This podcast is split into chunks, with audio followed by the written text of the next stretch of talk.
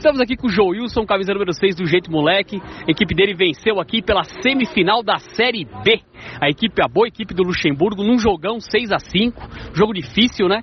Tava empatado até os últimos segundos quando o Joilson conseguiu fazer o gol aqui da vitória, que deu 6 a 5 para sua equipe e levou o Jeito Moleque, que é uma equipe tradicional. O Luxemburgo também é um time tradicional aqui da Playball, mas levou o Jeito Moleque aí para a decisão do título da Série B.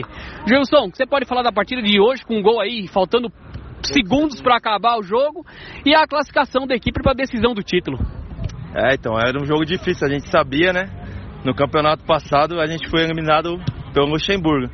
Equipe boa, forte, os caras são muito fortes.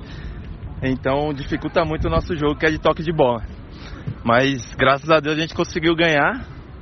É, se complicamos, entregamos alguns gols, mas conseguimos fazer o gol aí nos últimos segundos e sair com a vitória. Agora é final, vamos para cima. Valeu!